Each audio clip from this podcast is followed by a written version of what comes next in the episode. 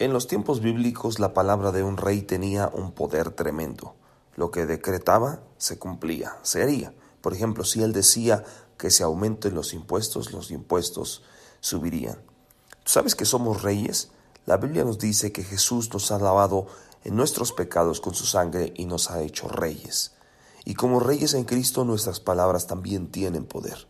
Cuando colocamos nuestras manos sobre una persona enferma y decimos que sea sano, esa persona es sanada. Cuando ponemos las manos sobre nuestros hijos y decimos sean bendecidos, nuestros hijos son bendecidos. Hay un poder en nuestras palabras porque son las palabras de los reyes.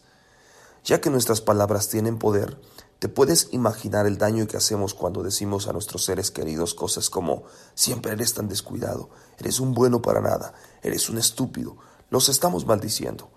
El diablo es feliz cuando usas el poder de sus palabras en contra tuya o en contra de tus seres queridos.